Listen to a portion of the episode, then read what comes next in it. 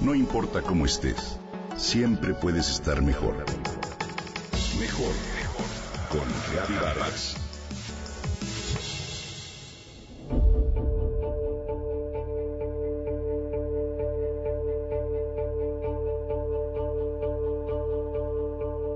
Los miro agobiados por la escuela. La responsabilidad de no olvidar ningún cuaderno o apunte la llevan como una carga extra en sus mochilas ya de por sí pesadas. Una de ellas desde pequeña sufre de estrés e incluso ha ido al psicólogo escolar varias veces. Me dice una amiga que es directora de una escuela primaria y agrega el hecho de que hoy los papás se han vuelto sumamente intensos a la hora de exigir a sus hijos. Pienso al respecto. Hoy se critica la laxitud de algunos padres. Educar no es tarea fácil. Y si unos pecan por defecto, otros lo hacen por exceso. Y piden a sus hijos perfección completa. ¿Conviene exigirles tanto?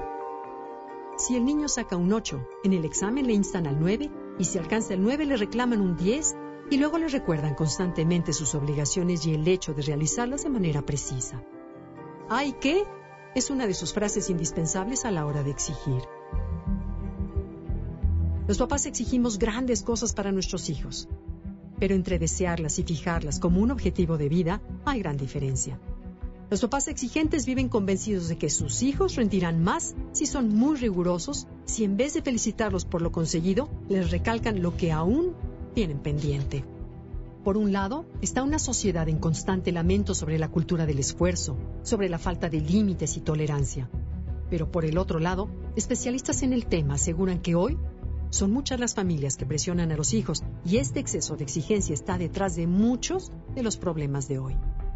¿Qué pasa cuando pides demasiado?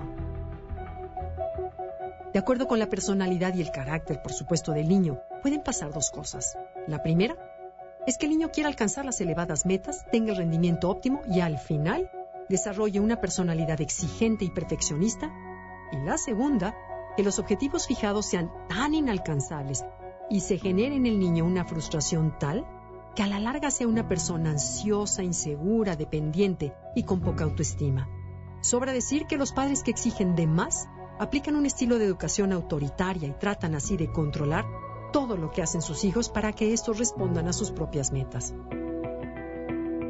Lo que no saben este tipo de papás es que, ciertamente, ello no les hace ningún bien. Que cuando presionan para que el hijo responda a su proyecto de vida y están permanentemente encima de este, lo que en realidad generan es, precisamente, dependencia.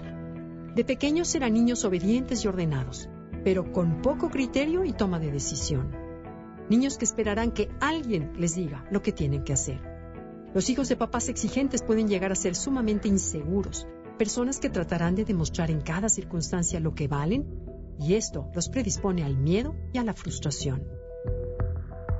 De acuerdo con los especialistas en pedagogía, el hijo de papás tan exigentes acaba con la sensación de que no importa lo que haga, nunca lo hará bien. Y así se genera en él un sentimiento de inutilidad, apatía y desgano.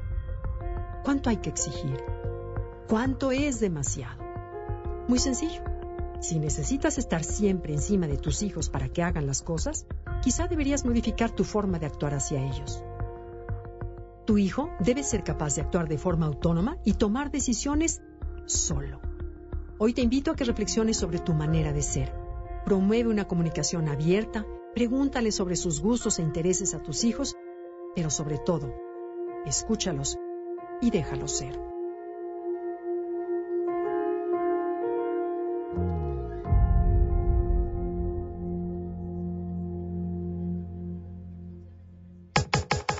Comenta y comparte a través de Twitter. Gaby-Vargas. No importa cómo estés, siempre puedes estar mejor. Mejor, mejor. Con Gaby Vargas.